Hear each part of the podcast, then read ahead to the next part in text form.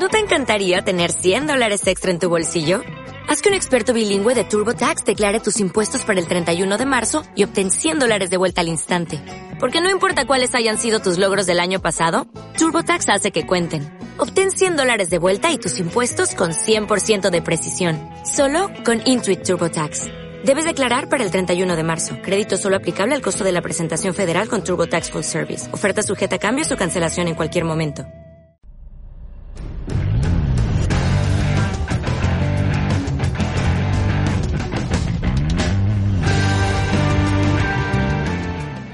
Bienvenidos porteras y porteros a su podcast de Alone and Insane, en el cual platicamos de todos los temas que tengan que ver con portería, eh, con psicólogos, futbolistas, porteros y demás, padres de familia y demás. Esto está enfocado para ustedes, para que aprendan un poco más de la posición.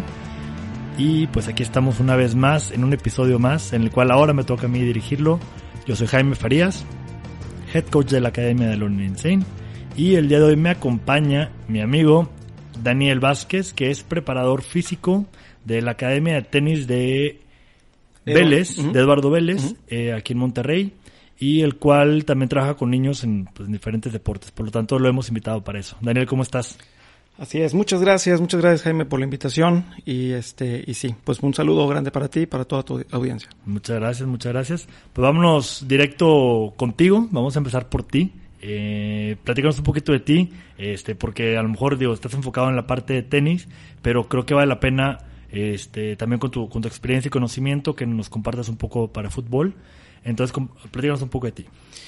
Sí, gracias Jaime. Eh, bueno, eh, soy preparador físico, tengo eh, más de 10 años de experiencia, donde he podido, he tenido la oportunidad de colaborar desde eh, equipos de fútbol, básquetbol, jugadores de americano, corredores, maratonistas, triatletas y en este eh, en este lapso más intensamente con, con tenistas. Entonces, Perfecto. este básicamente ahorita es el, el, el mercado más grande que, que tengo, uh -huh. ya que estoy eh, con la Academia de Eduardo Vélez. Y tenemos cerca de 40 tenistas de diferentes edades, desde los 5 hasta los 17 años. Entonces, Bien. este básicamente es muy muy grande la gama de edades que tenemos, así que muy amplia la, la plática de hoy también. Buenísimo, yo conozco a varios de los de los tenis que tienen ahí en la academia, la verdad son unos cracks. De hecho, competí hace poco contra unos de ellos y me destruyeron ahí en la cancha y muy buenos los, los alumnos que tienen, la verdad. Sí, Felicidades por esa labor también. Gracias, gracias. Bien, pues mira, primero vámonos de lleno al tema porque pues luego se nos acaba el tiempo y vamos empezando, imagínate. Claro. Eh, primero una pregunta que, vaya, no, no es que traiga una, una serie de preguntas que te quiera hacer, uh -huh. pero se me ocurre una primera como para arrancar en muy general. Y a lo mejor te va a sacar un poquito aquí de, de, de, tu, de tu zona de confort, ¿no? Okay. Eh, ¿Tú cómo consideras al atleta mexicano?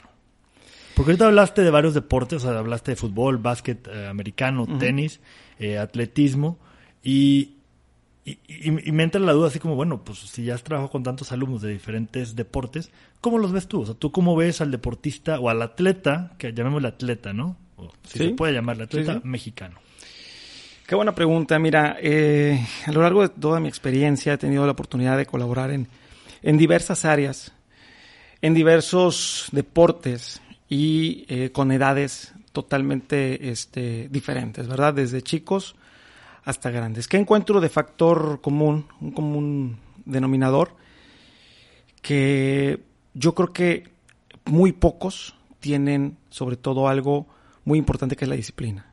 Okay. La disciplina en cuanto a lo que es la preparación física considero que es primordial. Ojo, porque también digo, seamos realistas, no a todos les gusta entrenar. Les gusta jugar, les gusta su deporte. Vaya que sí. Pero uh -huh. lo que es la preparación física es bien difícil. Tuve la oportunidad de colaborar con, con, sobre todo también con jugadores de fútbol en un inicio. Y el día que les dices, hoy no hay balón, es, o sea, haz de cuenta que le estás dando una patada en la espinilla. Entonces, claro. no es tan fácil, sobre todo con, con, con, chicos, cuando son pequeños. ¿Por qué? Pues porque el chico lo que busca es jugar, es divertirse. Entonces, el hecho de que tú les retires el, el centro del por qué van, pues no es tan fácil. Claro. Ahora, hacerles entender, en general al atleta mexicano, y bien como dices, hacerle entender que primero tiene que convertirse en un atleta para después ser un deportista, o sea, eh, enfocarse a su deporte, no es tan sencillo. Honestamente, yo considero que, que nos falta muchísimo trabajo desde la mentalidad, desde, desde el trabajo de, disciplina, desde el entender que si tú mejoras tus capacidades físicas, eh, no importa el deporte al que te dediques, al final de cuentas vas a poder desarrollarte mejor tanto en ese como en cualquier otro deporte. Es algo que, en, lo, que yo he tenido la oportunidad de, colaborar, es algo que creo y noto bastante importante. Si un chico entre los 5 y los 10 años desarrolla todas las habilidades motrices, eh, biomecánicas, movimiento, tiempo, espacio, eh, todo lo que es coordinación, creo que, que, va a ser un mejor atleta. Porque no importa si te dedicas al tenis, si te dedicas al fútbol, si te dedicas al básquetbol. Al final de cuentas, acuérdate que un niño a los 8 años puede cambiar de opinión. Claro. A los 9, a los 10, o sea. Y a cada rato, ¿no? totalmente. Entonces, ¿dónde están las bases? En la preparación física. A partir de ahí es donde yo creo que nos hacen falta muchísima mentalidad, muchísimo cambio de paradigmas en el sentido de que no es tu deporte como tal. Imagínate que yo el día de hoy te dijera, Jaime, este domingo vamos a correr un maratón. Ok. No, no me levanto, creo.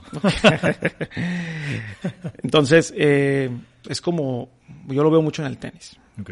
El, tenista considera, en general, no hablo de, específicos, en general, que jugando es como se mantiene en forma. Y sí, obviamente, pues estás en contacto con la pelota, con el ritmo, el bote, todo lo que quieras. Sin embargo, ¿en qué momento fortaleces? ¿En qué momento desarrollas habilidades físico-atléticas, elasticidad, velocidad, coordinación, etcétera? Entonces, eso aplica para prácticamente cualquier deporte, como la persona que va a jugar los sábados, va a jugar los jueves, fútbol, o sea, esa es la parte que creo que en general, tanto atletas amateur como profesionales, considero que nos, nos hace falta este inculcar. Eso es mucha labor desde, desde pequeños. Claro, yo, y, te lo, y te lo comento porque siempre, vaya, a mí me gusta mucho, por ejemplo, ver la NFL o ver otros deportes también, básquetbol o, lo que sea.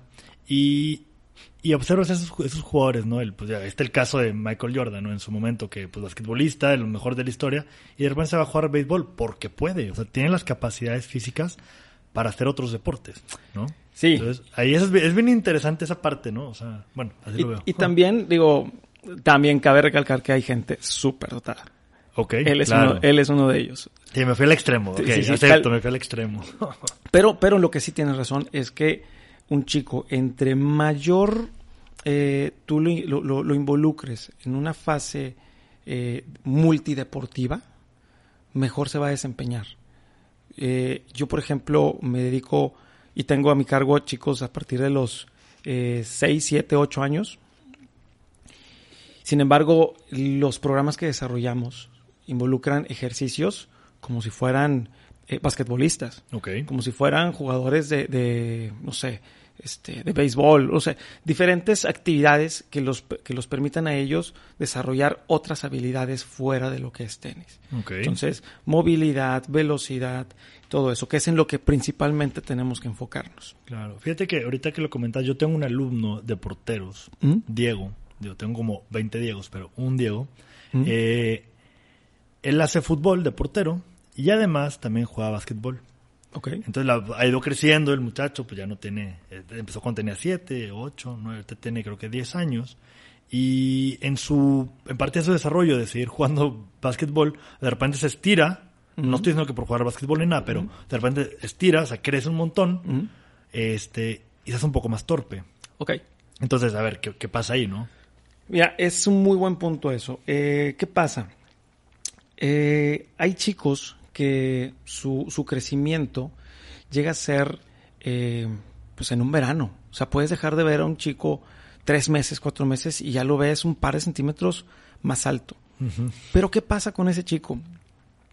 Numerosos estudios involucran que cuando este chico hace este tipo de, crecimiento este, exponencial en un corto eh, lapso de tiempo, llega incluso a tener dificultades para eh, dominio de espacio, dominio de movimientos, para coordinar.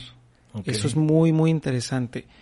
Eso sucede sobre todo en edades a partir de los 11, 12, 13, hasta 15 años. Que de repente empiezan a cambiar todo, ¿no? Y- Exactamente. Entonces, este, aparte de todas las, la- la- el, el conjunto de, de evoluciones que llega a tener el chico cuando se convierte en niño adolescente, esa parte es muy, muy interesante. ¿Por qué?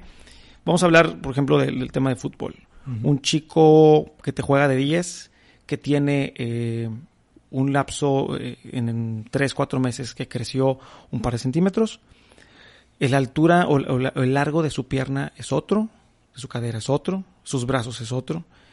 Y pareciera insignificante, pero el toque de balón, la recepción, todo eso por un centímetro, dos centímetros, cambia. Cambia. Entonces, si el chico no tolera ese tipo de cambios y no, no tiene la percepción de entender que eso es parte de su propio cuerpo y que no va a ser así siempre, no va, no va- no la parte de un no va- cambio. exacto, es parte de un cambio y no se la va a pasar así creciendo todo el tiempo. Entonces, tendrá que entender que eso es parte de las habilidades que él también tendrá que desarrollar y adaptarse. Órale. Entonces, una de, la de las labores que tenemos nosotros como entrenadores es entender que el chico se encuentra en un periodo de este crecimiento y adaptación.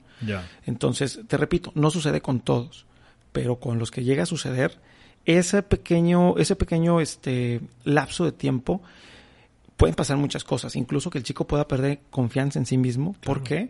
Pues porque los balones que te ponía con un pase filtrado, una recepción, Ya no pues ya no los tiene Claro. ya no los tiene. Entonces, bien interesante eso que nosotros como coaches estamos bien documentados de esas fases. Y, y esa parte, esa parte que comentas, es trabaja, es trabajable, o sea, se puede, vaya, no, no prevenir, porque pues el cambio viene, ¿no? Exacto. Pero se puede hacer algo, o sea, en, en ese lapso de tiempo, de eso, en esas edades, nosotros que tenemos, tío, pues tenemos alumnos de todas las edades, ¿no? Entonces, si tengo un alumno de esa, de esa edad, para quienes nos escuchan, que también tengan alumnos con esa, con esa problemática o esa situación, eh, ¿es trabajable eso o hay que simplemente aguantarse a que pase el lapso?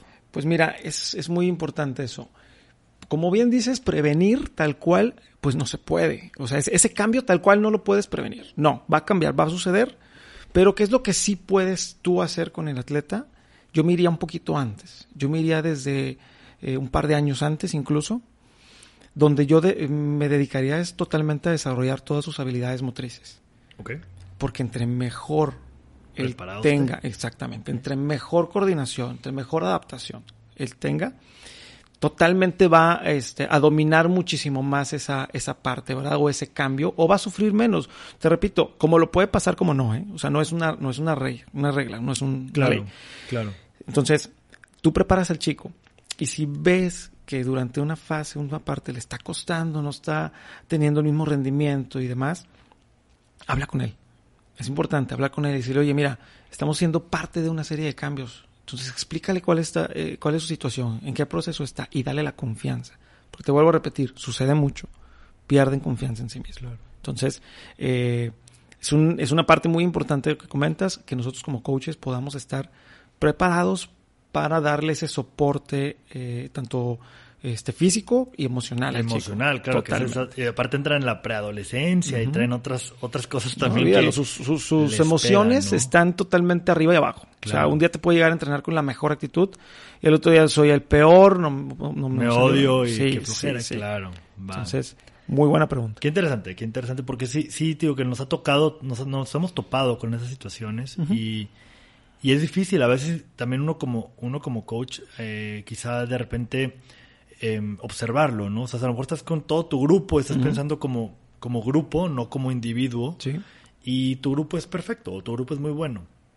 Pero esa persona que a lo mejor está pasando por una etapa de ese tipo, hay que estar siempre atentos para ver cómo se les puede ayudar de otra forma, ¿no? Muy buena observación. esa. Sí, no, totalmente. Y te lo digo, pues yo lo aterrizo un poquito más ahorita que estoy más enfocado en el tenis. Sí, este, pues imagínate, o sea, el, el- el movimiento es muy fino, ¿verdad? O sea, el, el- el contacto con la pelota debe ser en el punto exacto que Siempre, quieres. claro. Entonces, si te creció punto, lo que quieras, centímetros el brazo, como cambiar de raqueta. Haz de cuenta. O cambiar zapatos. Totalmente. O cambiar de guantes, Entonces, ¿no? Claro. te tienes que adaptar a ese, a ese cambio. Y uno tiene que tener esa, esa percepción para Sí. poderlo. Fíjate que ahorita, eh, como comentario así adicional, el otro día platicaba con, con Eugenio, que Ujú. hoy no pudo estar con nosotros, Ujú. y, y, y y hablábamos de los guantes, ¿no? Porque nos preguntaban en el podcast, en el podcast de hace dos semanas, nos preguntaban sobre este, que qué guantes nos gustan más y cuál tiene más agarre y todo esto. Yo, yo, yo siempre he sido como enemigo de decir, esos guantes me gustan más porque tienen más agarre o porque se queda solo, se me queda pegado el balón. Yo soy enemigo de eso porque yo digo que el portero hace al guante. Ok. O sea, el guante puede ser de papel y yo voy a jugar igual, ¿no? O sea, yo tengo que ser el bueno para atrapar ese balón. Este, aunque se escuche un poquito así medio elevadito, ¿no? Pero ahorita que lo comentas, pues es, es esa parte, o sea, donde nos tenemos que adaptar siempre. Bueno, así lo veo yo, al menos nos tenemos que poder adaptar a todas las, las circunstancias. Cambio zapatos, cambio guantes, cambio raqueta o cambio de tamaño, ¿no? O sea, que también de repente, pues ahora estoy más grandota, a lo mejor este, más fornidito o más este, flequito, lo que sea. Creo que también hay que aprender eso, uno como entrenador, observarlo y poder atacar aquello. Y uno como también como alumno, pues también que, que entendamos esos cambios que hay que siempre adaptarse. Hay que estar bien preparados y para eso la preparación física. ¿no? Totalmente, totalmente. Y sobre todo en esas fases que, que de verdad los cambios se mantienen constantes todo el Ya. tiempo. De un verano a otro tienes otro chico. Total. Totalmente otro Sí, de mayo a septiembre o de mayo a agosto. En- en- ¿no? exactamente. Sí, sí, Si en un par de meses tienes cambios, no te, no te puedo explicar de un año a otro. No, claro. Entonces tú tienes que ir acompañando al chico. Nuestra labor como coach es eso. Claro. Desde ir permeando todos sus cambios y, y- y llevarlo, irlo acompañando. Tengo chicos que me dicen, ¿sabes qué? Pues, eh, no sé, de repente hacer este ejercicio siento ahí como que en la rodilla un piquetito y demás. Entonces, este, va con el médico y le dice al médico, pues es por crecimiento. Entonces, Claro. ahí fíjate que, y, y ese es un, un, un tema eh, eh, bastante, pues, ¿cómo llamarle? Polémico, un tema, porque eh, hay opiniones encontradas acerca de eso. Hay quienes me dicen, ¿sabes qué? El crecimiento no llega a tener tal efecto que llegue a doler las rodillas. Y hay quienes sostienen que sí. Entonces, te repito, vuelve a ser como un tema que, que se, se debe tratar con total particularidad ahí con el chico. O sea, si, si a veces le echan la culpa al crecimiento o a veces, pues a lo mejor te estás haciendo algo que no está correcto. Claro, un ejercicio que no va por ahí o algo mm. que, que quizá no, no aplique, ¿no? También aquí en porteros, por ejemplo, nos ha tocado mucho que, que hemos también tenido que aprender nosotros a que quizá en edades de 6, 8 años, eh, un ejercicio o trabajos con mucha fuerza no deberían de aplicar, por igual que en un niño de 10 años o de 12, ¿no? Como que el- hay ejercicios que un niño chiquillo todavía no te puede aplicar, ¿no? Todavía no te puede hacer. Entonces también tenemos que nosotros que aprender a esa parte, a saber medir y saber para que eso no suceda, para que no haya ese tipo de lesiones o forzar de más a un músculo. A lo mejor, este, cuando les pedimos que, no sé, que, por ejemplo, las, las- estas pelotas medicinales, ¿no? Claro. La básica, ¿no? A lo mejor un niño de 6, 8 años, pues oye, yo no estoy diciendo que yo le dé un- a un niño de 8 años una pelota medicinal, pero sucede, ¿no? Entonces que le haces hacer un ejercicio con eso cuando a lo mejor él debería estar haciendo solamente un ejercicio con su cuerpo. En esa edad, ¿no? Exacto. No sé. O sea, lo, lo interpreto de esa forma, ¿no? Sí, totalmente. Y así como lo comentas, es muy importante mencionar. eh, los chicos a partir de los, pues, ¿qué te puedo decir? Cuatro años, cinco años. Algunos más, algunos menos, todo depende de su, de su misma genética. Los chicos, des- este, lo más importante que nosotros tenemos que enfocarnos como coaches es eso, lo que te comentaba hace, hace unos minutos. Desarrollar todas sus habilidades y capacidades de coor- coordinativas, de motricidad, de, de, de balance. Es muy importante el, el- el- el dominio de su cuerpo, el que ellos puedan ejecutar una orden tal cual la quieren. La fuerza, la fuerza vendrá después. Es algo que, que no nos tenemos que preocupar. Y aquí quiero hacer un hincapié en un, en un tema bastante mito, tan- bastante tabú, Ok. con el que me he encontrado con muchos, muchos, muchos padres de familia y aquí eh, eh, se los quiero hacer llegar y comentar. No hay alguna evidencia todavía científica que tenga una relación en cuanto a que el niño haga ejercicios de fuerza y limite su crecimiento. Eso es totalmente un tema que, que es un mito en el entrenamiento. O sea, perdón, dices, dices, te refieres a que si, eh, lo que dije ahorita, ¿no? De que a lo mejor es darle una pelota de X que le haga que se quede más chaparro. Exactamente. es a lo que voy, totalmente. O sea, no hay una relación en cuanto a que el ejercicio de fuerza limite su crecimiento. Al contrario, yo diría que lo ideal es que el niño experimente trabajos de fuerza, que como cualquier adulto tiene que ser controlado, progresivo y supervisado. Eso es muy importante. Sin embargo, el niño también tiene que realizar sus ejercicios de fuerza tal cual. ¿Por qué? Porque eso va a aumentar su capacidad, tanto muscular como densidad mineral ósea. Entonces, no tiene absolutamente nada que ver con el, con el crecimiento. El crecimiento va muchísimo más por un tema genético y de alimentación, principalmente. Entonces, eh, partiendo de ahí, el chico está apto para realizar actividades físicas. Ojo, no con esto te estoy diciendo que un chico de, edades menores tenga que meterse a una sala de pesas. No quiero decir eso y que no se confunda. lo único que estoy comentando es que un trabajo de fuerza, con, incluso con su propio peso, con dominio corporal, lo pueden realizar sin ningún problema. Entonces, el hecho de que un chico tenga eh, o esté implicado en un trabajo de fuerza, vuelvo a repetir, no está relacionado con su crecimiento. Tan no lo está que como que tú me digas, este, no sé, voy a jugar básquetbol porque voy a crecer. Esa es la mismísima relación. okay. Me explico. ¿Por qué? Porque, ah, pues porque estoy saltando, entonces mi, cuerpo pues, entendió que saltando va a crecer. Pues no, no es cierto. Mejor te cuelgas de un poste, entonces. Ah, quédate colgado tres horas y cuenta, todos los días y cuéntame qué tal. Pero si no, realmente no existe. Entonces, partiendo desde esa base, este, los chicos entre edades de entre 5, 6 hasta 10, 11 años, te digo, todo va en relación a sus variables genéticas. Lo más importante es enfocarse a todas las habilidades de desarrollo de coordinación, movimiento, espacio. Eh, la fuerza vendrá después. ¿Por qué? Porque todo lo que no adquieran antes de los 10, 11, 12 años pasando esa edad les va a costar el doble o el triple. Totalmente. Totalmente, les va a costar. Entonces, eh, es lo principal en lo que tenemos que enfocarnos.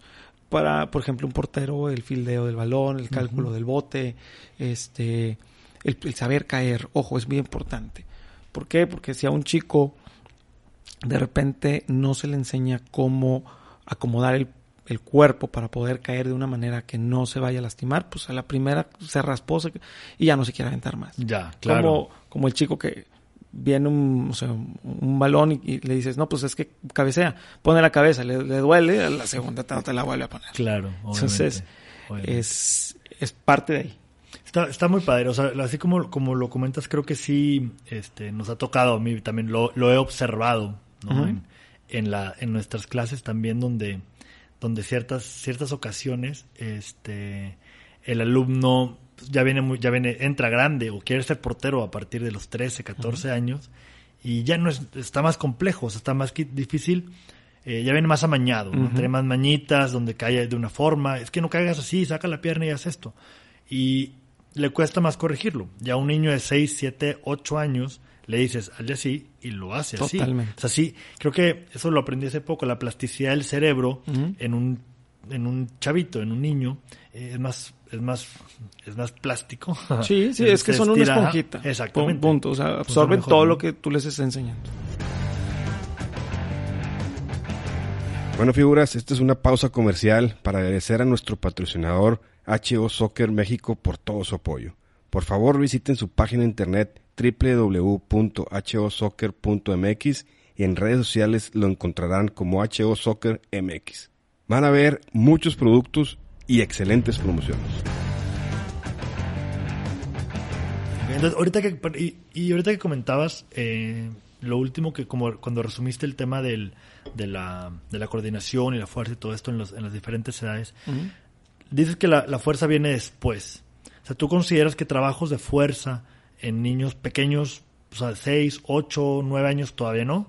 ¿Aplicarlos a partir de los 10 o cómo lo consideras tú? La fuerza, yo creo que es, todo obedece a una planeación. Ok. Todo obedece a una planeación. A final de cuentas, hay una planeación, eh, llámese futbolista, tenista, el deporte que practiques.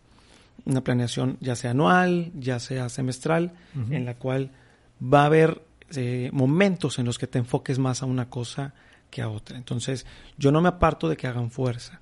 Vamos, pero yo no los metería a una sala de pesas o nos metería a hacer un trabajo de fuerza además. Me preocuparía en primer lugar o como prioridad a todo el desarrollo de sus demás habilidades motoras. Sin embargo, como te comento, no estoy peleado con el trabajo de fuerza.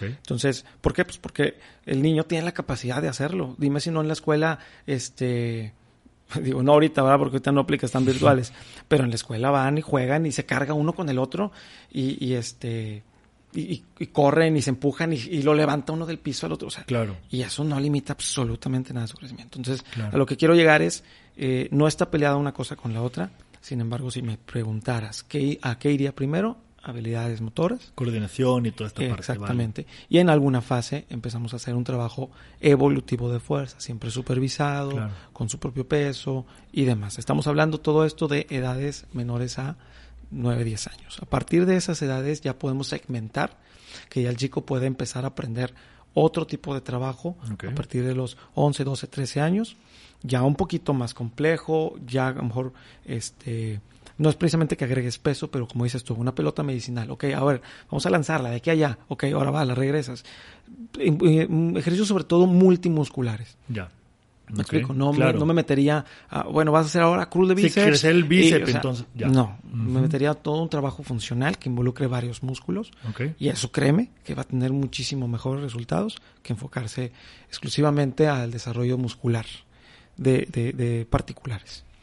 Qué, qué- qué padre. O sea, la, la verdad creo que sí es un, es un tema que considero yo que poco a poco, o con el paso de las generaciones o de los años, eh, ha sido cada vez más como, forma más parte de, de las academias. ¿sí? Muchas están arrancando, muchas ya, muchos ya tienen mucho tiempo, lo que sea, pero eh, me gusta que hay más preocupación cada vez y que cada vez más chiquitos, y tú seguro te das cuenta cuando tienes grupos de tantas edades, este se van, se van preocupando un poco más por esta parte desde más temprana edad. A mí me pasaba, me pasa, y lo comparto así tal cual, mis amigos de mi edad, yo tengo 33 años, eh, mis amigos de mi edad, pues bueno, no quiero quemar a nadie, pero pues ya están así como que, ya los ves del ejército y sí, Sí. parecen señores, ¿no? Sí, claro, claro, Este, y, ¿por qué? Porque pues, yo cuando estaba en prepa, en secundaria, no, no importa el andar haciendo pesas y preocuparte por el cardio, comer bonito, o comer bien, perdón, saludable, no existía.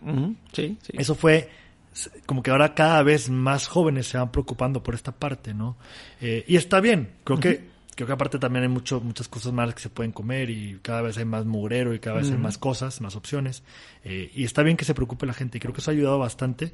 Este, y se nota más. Yo lo veo mucho en mis alumnos, lo veo mucho en los chavitos que vienen muchísimo más desarrollados y mucho más preparados que cuando yo estaba a su edad, ¿no? Sí, no, totalmente. Yo creo que la preparación física a lo largo de los años es una, es una ciencia que ha ido, eh, que ha ido progresando, que ha ido sobre todo evolucionando y que cada vez se, se, se, se está haciendo un poquito más de conciencia. Que falta un tramo enorme todavía por, por concientizar al, al atleta, como dices tú en, en un principio del podcast, un- al atleta mexicano en general, concientizarlo de lo importante que es el trabajo físico, hay un camino todavía muy largo. Que sí Claro. estamos mejor que hace 20 años, 30 años, totalmente.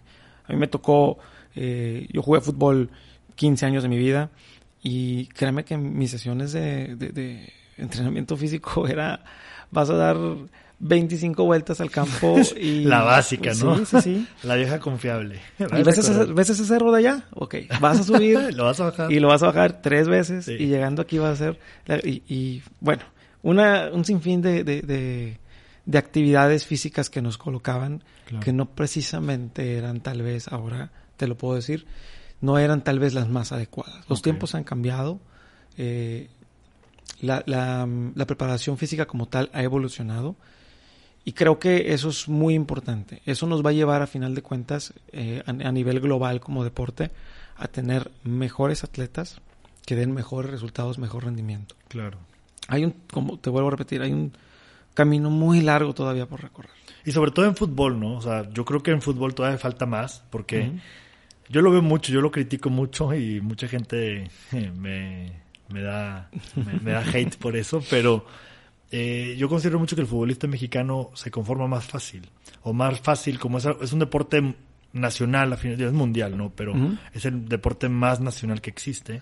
Eh, yo considero que el deportista, el futbolista mexicano, es más fácil de que se conforme. O sea, si te vas a la primera división, pues debuta, ya, yo ya fregué, yo Sí, estoy aquí arriba. totalmente. Ya nadie puede ser mejor que yo. Entonces deja de evolucionar. Se limita a sus 18, 20 años, que todavía tiene una edad, ¿qué te gusta? Otros 6 años. Bueno, no sé cuánto tiempo puede ser ahí el, la edad como hasta donde dejas de crecer en ese sentido. pero- Pues, ajá. pero sí se nota, o sea, sí, sí lo vas viendo donde se limitan hasta ahí, ¿no? Y lo ves en, en otros deportes donde a los 25 años está apenas en su prime y todavía le faltan otros Sí. 5, ¿no? Sí, no, totalmente. Híjole, aquí sí vamos a tocar este, fibras sensibles, ¿verdad? es, por- es muy probable. Y espero no ganarme eh, tantos hates Sí, por esto, ¿verdad? Pero, pero sí te puedo decir que tal vez el fútbol como deporte. Eh, sea el, el menos profesional que existe en cuanto a los deportes elitistas. Bueno, elitistas me refiero en cuanto a lo que generan como espectáculo. Claro. ¿Y por qué te lo digo? Mm, mira, tú pones el ejemplo de México, ¿ok? La preparación física en México es buena, pero hay mejores. Esa es la Ok, verdad. ok. Esa es la verdad. Sin embargo, eh, el atleta tiene otra mentalidad. El atleta mexicano o el futbolista mexicano, pues a final de cuentas te ofrece un, un rendimiento muy promedio en cuanto a la parte física. Y con esto, vamos, no quiero que se malinterprete, solo lo estoy comentando a niveles generales.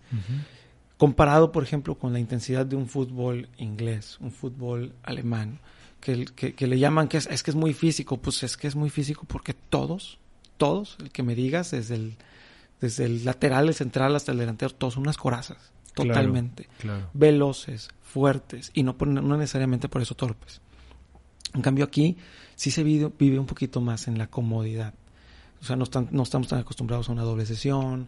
Las pretemporadas, por ejemplo, son muchísimo más en playa, no, en- no en lugares altos, por ejemplo, que mejoraría su capacidad aeróbica y anaeróbica. Claro. Hay muchos, muchos temas ahí que pudieran ser, pero creo que el deporte como tal, el fútbol, creo que tiene mucha área todavía en el cual pueden abordar para, para mejorar como tal. Yo creo que ahí no, yo, más que, está, está muy bien tu, tu, tu- lo que opinas, yo pienso muy parecido y está chido, Pero- pero más que ganarte haters, estamos hablando de una realidad. Sí, Entonces yo creo que, yo creo que difícilmente, aunque pueda haber quien no opine lo mismo, o sea, es súper válido, pero creo que eso en nuestra área, en nuestro giro de trabajo, en nuestra área de trabajo, creo que ese es el reto.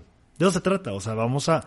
Eso es lo que queremos hacer. O sea, si estamos viendo una situación así, una problemática, que no hay atletas suficientes. Atletas, por eso me por eso empecé con la palabra atletas. Claro. Porque si no hay atletas suficientemente preparados, vamos para allá, vamos a hacerlo. Si estamos preparados para hacerlo, si tenemos buenos preparadores físicos, si tenemos buenos nu- nutriólogos, si tenemos buenos entrenadores, si tenemos buena, buenas, buen, ¿cómo se llama? Materia prima o bu- buenas herramientas, pues ve- venga, vamos a aprovechar aquello para ser mejores generaciones, ¿no? Sí, no, totalmente. Coincido y comparto contigo. Hay mucho, mucho camino por el cual recorrer. Eh, y la preparación física es una de ellas. Creo que hay, Claro. hay mucho, mucho, mucho tema y seguramente tu, tu audiencia tendrá opiniones que sería muy bueno que, que nos las pudieran también Claro. compartir. Sí, sí, por favor. Pero sí, sí, Ahí claro. están, ahí están las redes sociales, en Instagram. Totalmente. Pero sí considero eso. Considero que esa es, eso es un área que tenemos, como, como les llama, y, no, y valga la redundancia, un área de oportunidad donde podemos mejorar muchísimo.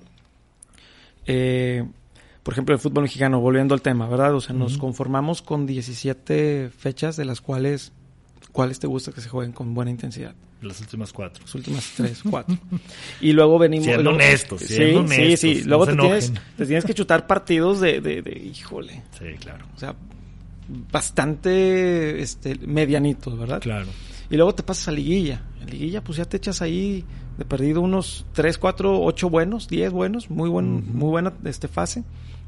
Y luego que sigue, te chutas otro, otros 6 meses con 3, 4 buenos partidos. Claro. Entonces, aquí, y bueno, el sistema de competencia a lo mejor ya nos estamos, Lo metiendo, en permite, otra- claro. nos estamos metiendo ya en otra área, pero bueno, lo tiene que ver, ¿verdad? El sistema de competencia, como bien dice, lo, lo permite. Así es. Y pues bueno, eso es también parte de el por qué el jugador no tiene todo el tiempo para hacer una preparación física. Es una preparación anual en la cual llegas por, sí, vas por 17 o 18 o 20 partidos, pero a tope, totalmente. Sí, sería otra historia, ¿no? Uh -huh. La cantidad historia. de jugadores lesionados aquí es muy alta. Claro. Muy, muy alta. Entonces, el que no se lastima una cosa, se lastima la rodilla, el tobillo, este, y es muy difícil que un equipo te juegue con plantel completo. Claro. Bien, sí, no, bien. se ve bastante eso. O sea, -huh. Y ahorita con el te tema de COVID está pasando en todo el mundo. Sí. Por la preparación que tuvieron muchos, ¿no? Y la carga de trabajos y todo. Como que les alteró todo el plan que tenían. Y sí. ahí se nota donde la preparación y la planeación es fundamental, ¿no? Sí, no, totalmente. Y fueron pocos los, los jugadores que se mantuvieron en actividad en su, claro. en su cuarentena, ¿verdad? Así es. Este, vi el caso por ahí de este jugador, que fue Higuaín, me parece. Uh -huh que regresó con sus kilitos. Pero bastante, ¿eh? siete y nueve kilos arriba y, y, bueno, otros que este me llegó por ahí una, una imagen donde vi los jugadores del, del Bayern uh -huh. y, y verdaderas unos animales profesionales totalmente cuentas, claro. totalmente claro. Sí, sí, creo sí. que de eso se trata. Eso, uh -huh. eso es lo, lo, o poder observar, poderlo, poderlo ver también para poder nosotros, pues, yo, todos nosotros que estamos en esa área, pues poder ver cómo llevarse todos. O sea, el Bayern, a final de cuentas, fue campeón de Europa. Imagínate. No perdió ningún partido hasta la semana pasada, desde, desde que volvieron a la actividad. Este, tuvieron, creo que fueron veintitantos partidos sin perder, sin empatar siquiera. Sin o empatar sea, siquiera. Sí. Eh, te habla de un, de un profesionalismo y logros deportivos. Por lo tanto, lo que hicieron ellos lo puedes traducir a triunfos y a logros y objetivos logrados, vaya. Entonces, creo que esa, esa parte se puede presumir también en nuestros niveles para poder llegar a, a a motivar a la gente a que lleguen a lo mismo, ¿no? Sí, no, totalmente. Y todos jugando a tope, ¿verdad? Con una, con sí. una este, actividad física impresionante. Y la cantidad de lesiones es mínima. Así Entonces, es. sí, sí es un, un, un tema modelo uh -huh. del cual podremos replicar muchísimas cosas. Claro. Así Muy bien, es. pues bueno, vamos a, a volver a, a, meternos un poquito más al, a la parte de las academias. Sí. Eh, yo traigo un tema que siempre lo tratamos de platicar, uh -huh. tanto Eugenio como yo, este, con nuestros diferentes invitados uh -huh. eh, y te lo voy a plantear de la siguiente forma, a ver si podemos ahí llegar a algo. Nos, nos pasa que muchos papás este, quieren que sus hijos sean el Messi mexicano cuando tiene cuatro años, ¿no? Okay. ¿Cómo hacerle entender a un papá, si lo enfocamos en, la parte de preparación física, cómo hacerle entender a un papá eh, vaya, no es, no es que hacerle entender, sino que también se sume al, al se suma al barco, el, el papá se suba al barco, perdóname, eh, para que es un proceso esto, o sea, cómo hacerle entender o cómo hacerle ver al papá que esto es un proceso, o sea, no, no puedes que tu hijo, es que tiene madera para hacerlo, sí, puede serlo, a lo mejor lo es, a lo mejor lo va a hacer, pero hay un proceso, o sea, vamos a respetar, aunque tenga cuatro, seis, ocho años, o sea, cómo hacerle entender al papá esa parte, ¿no? Claro, mira, en la preparación física te puedo comentar Uh -huh. Me ha tocado ver cómo muchos padres sí se in intentan involucrar. Okay. ¿Verdad? Ahí un poquito. Y entonces el, el, el jugador o el, el, atleta, pues ya tiene dos entrenadores. Hmm. Tres entrenadores. Este, y la mamá aparte. No. Entonces, eh, no es un tema tan sencillo, es un tema delicado. Uh -huh. Porque yo lo, yo lo resumo mucho en una frase que recientemente compartí en mis redes sociales. Me gustó muchísimo y la frase dice más o menos así. Si quiere un campeón en la familia, entrénese. Mientras tanto, deje que su hijo juegue feliz. Ya. Es de David Buenísimo. Pérez del Campo, es un psicólogo español, que creo que con eso responde muchísimo de lo, de lo que realmente, de esa problemática, del cómo abordar al padre que, que mira, no, no, yo no tengo hijos, ¿verdad? No, todavía no, no llego al punto, pero, pero quiero entender un poco esa parte donde uno quiere lo mejor, ¿verdad? Y uno claro. ve, ve al hijo como el supercampeón, como, vamos, pero, pero también hay que aterrizarnos en una realidad. ¿Cuántos Messi hay? Hay uno. Hay uno. ¿Cuántos Cristiano Ronaldo hay? Uno. Hay y uno. no va a haber otro. y difícilmente se va a ver otro, ¿verdad? Así es, así es. Entonces, yo, algo bien importante es que el chico juegue por total diversión. Y va, va, va a parecer un tema muy repetitivo, uh -huh. pero es una realidad. De verdad es una realidad. O sea, meter a un chico todos los días, tres horas, cuatro horas, y luego llévalo los sábados otras tres horas, cuatro horas, todo lo que involucra realmente en qué momento es niño.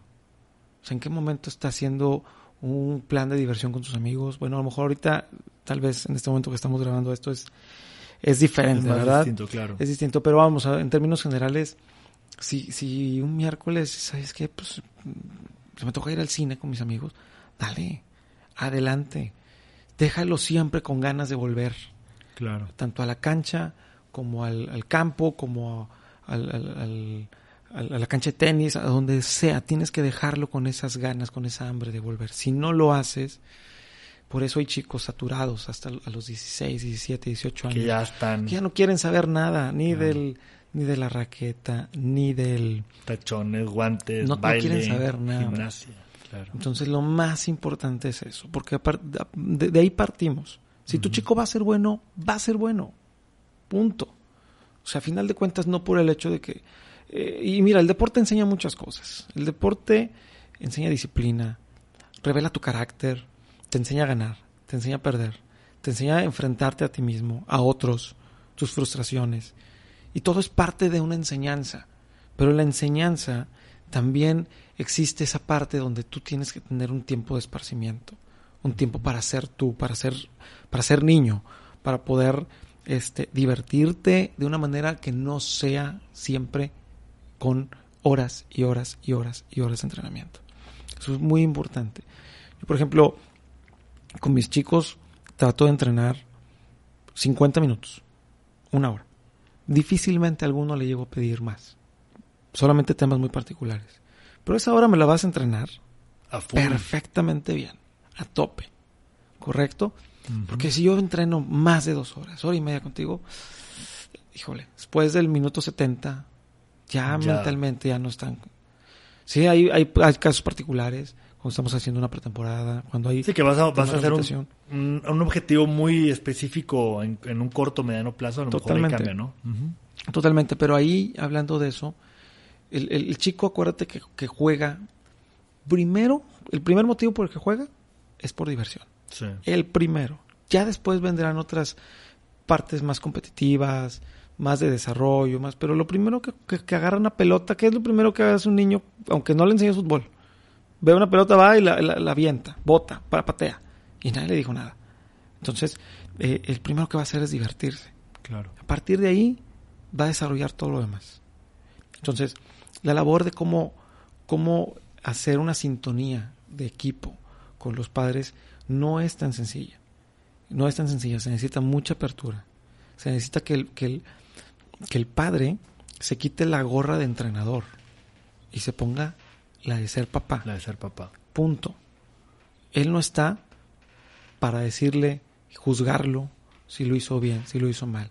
Su papá va a ser su primer fan. Punto. Su primer fan. Que está buenísimo. Va a ser el que, el que, el que si ganó, va a decir, felicidades, lo hiciste muy bien. Y si perdió, no pasa nada. ¿Qué aprendiste? Hacerle preguntas inteligentes al chico. Pero si después de, y me ha tocado ver mucho esto, eso es muy común, en una cancha de tenis, híjole, de repente ves a un chico que de repente tuvo, o sea, falló en la red, clarísima, o doble falta.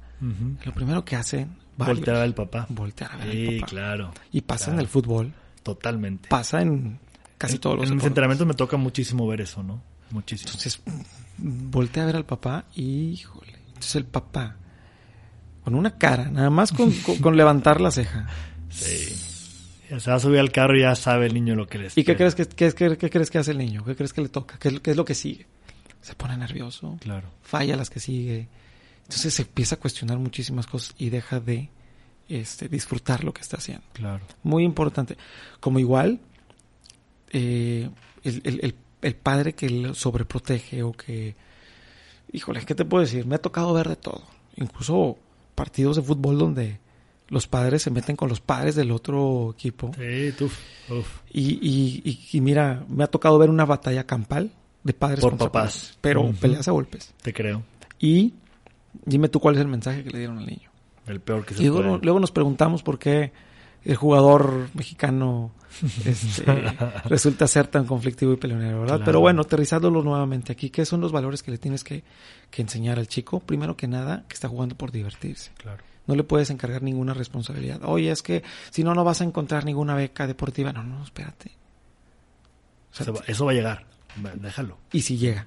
Y si llega, claro. Y si llega. Buenísimo, buenísimo lo que comentas. Y si llega. Y si llega. Claro. ¿Va? O sea, pues depende de muchos otros factores. Claro. Sin embargo, sí enseñar al chico disciplina, sí enseñar al chico el amor al deporte, el respeto a tu compañero. No es ganar por encima de todo. Es, uh -huh.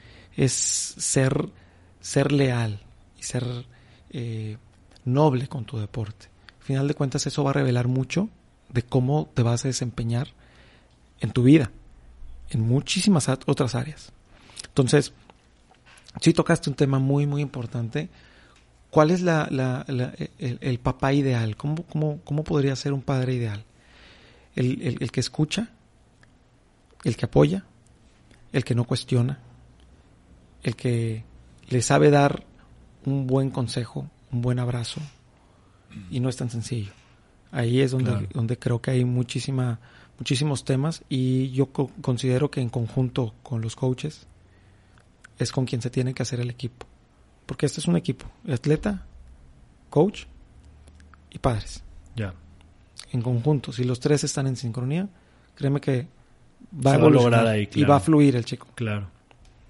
Así es. Muy buen punto, muy, muy padre tu, tu, tu, comentario, tu intervención aquí. Aprovecho para, para promocionar ahí nuestro podcast, nuestro capítulo número 6. Yo ya sé que ya lo están escuchando, pero los que son, sean nuevos aquí, vayan al capítulo número 6 que habla de la P de padres, que tratamos un poco de este tema hace ya, pues yo creo que hace más de un año, este, que hablábamos del tema de, uh -huh. de, de, los papás y de cómo se pueden y no se pueden involucrar. Eso estaba muy bueno, la verdad me gustó mucho lo que, lo que comentaste ahorita. Creo que es una parte importante donde el coach, el preparador físico, el alumno, el papá, pues tienen que hacer como, como un gran equipo. Un match, este, sí. Y está muy padre. Creo que eso, eso nos falta todavía a muchos, este, sobre todo en México, y, y creo que es algo que está en nuestras manos, o sea, eso es lo que queremos cambiar, es lo que estamos cambiando más bien y, y es el pues parte del proceso, ¿verdad? Sí, sí, sí, bien, como bien comentas, es, es todo forma parte de un cambio. Al final de cuentas, si ya detectamos hacia dónde queremos llegar, hacia dónde queremos ir, pues es, es cimentar las bases, ¿no? Uh -huh. y, y, y, partir de una planificación y, y, tal vez acercar al papá y decir, miren, esta es nuestra planificación que tenemos, este es el camino a recorrer, como puede jugar buenos partidos, como puede ir arriba, como puede ir abajo, y es parte del proceso. Uh -huh. Todo creo que se, se, se, resume en eso, en el proceso, en disfrutar uh -huh. el proceso y llevar el camino tal cual. Si el camino nos va a dar buenos resultados o malos resultados, se verá al final. Yeah. Pero en el proceso tenemos que ser un equipo. Entonces es muy, muy importante muy esto, esto que comentas. Muy padre el comentario. Este, bueno, y ahora te voy a, ya para ir cerrando, para no quedarnos aquí siete horas, este, ya sé. Sí, sí, sí. que aquí nos podemos quedar un buen rato. Totalmente. Este, pero para, para poder ir cerrando esto, nosotros generalmente, y esta no te la quise, no te quise comentar para que te, a ver, te agarrara de sorpresa. Venga, venga. Me encanta. Eh, siempre cerramos con una frase que nos gustaría que, vaya, vaya, yo no cierro con la frase, el uh -huh. invitado uh -huh. cierra con una frase. Este, entonces, por lo tanto, te, te, pediría una frase que a ti te guste mucho aplicar. Puede estar enfocada, evidentemente, a la parte deportiva, o igual es una frase que a ti te gusta mucho usar, este, pero para que nos quede como mensaje.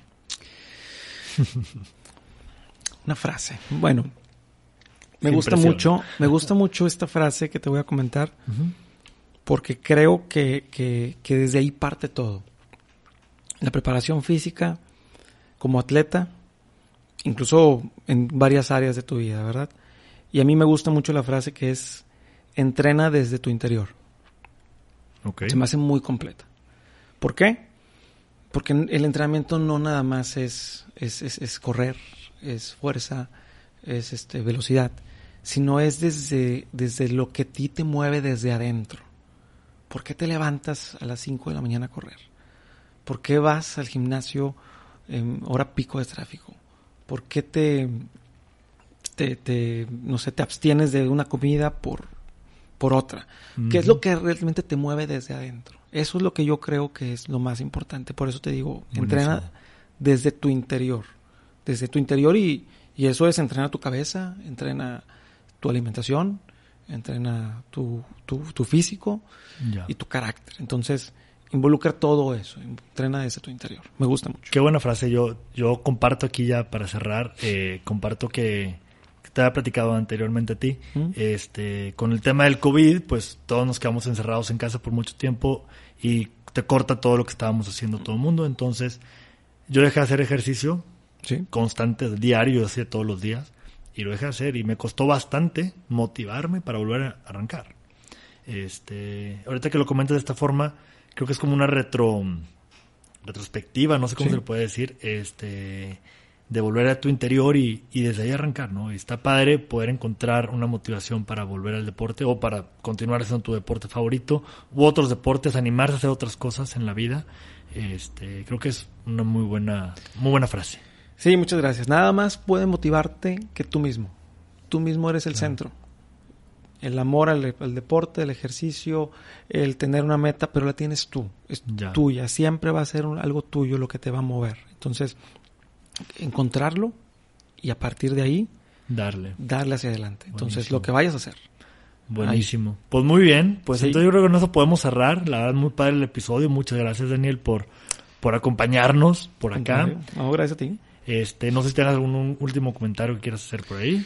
Pues mira, básicamente, eh, eh, muchísimas gracias por la invitación. Esto es una, un pequeño esbozo de lo que queremos eh, inculcar, lo que queremos fomentar, lo que queremos enseñar a la, a la gente a tener un poquito de más de, o, o una mayor conciencia en lo que es eh, el entrenamiento deportivo. El entrenamiento no nada más es voy y le pego a la- a- al balón, voy y le pego con la raqueta a la pelota, sino cuídate desde antes. Acuérdate que todo el tiempo, y esto lo hablo a nivel general, no, no entrenamientos eh, infantiles, todo el tiempo que tú no le dediques al cuidado de tu cuerpo, se lo vas a dedicar tarde o temprano, ya sea a alguna rehabilitación, ya sea a, no sé, este, bajar de peso, demás, pero todo lo que tú puedas hacer antes, por ti, por tu cuerpo, eso es totalmente algo Te lo ganas, ¿no? te, Ajá. te lo va a agradecer. Sí, te lo- Tarde o pero- temprano va a tener, claro. va a tener su resultado. Entonces, Buenísimo. parte de todo esto de nuestra labor como coaches, ya sea con atletas o no atletas profesionales amateur, es atender tu estado físico. Es muy importante. Buenísimo. Alimentación, descanso, eh, entrenamiento y demás. Y pues bueno, para eso estamos, es nuestra labor. Padrísimo. Pues muchísimas, muchísimas gracias de verdad, Daniel, por, acompañarnos. Al contrario. Este, seguiremos ahí este, con temas de, de interés. En alguna otra ocasión podremos volver a coincidir. Este, no olviden em, seguirnos en nuestras redes sociales, hacer cualquier comentario ahí, se lo podemos hacer llegar a Daniel también. Este, cualquier duda o, o comentario que tengan, este, ahí nos puede hacer el favor de responder Daniel. Y pues obviamente síganos en nuestras redes sociales, eh, Alone and Insane, ya se la saben todos. Y pues muchísimas gracias y nos vemos a la próxima.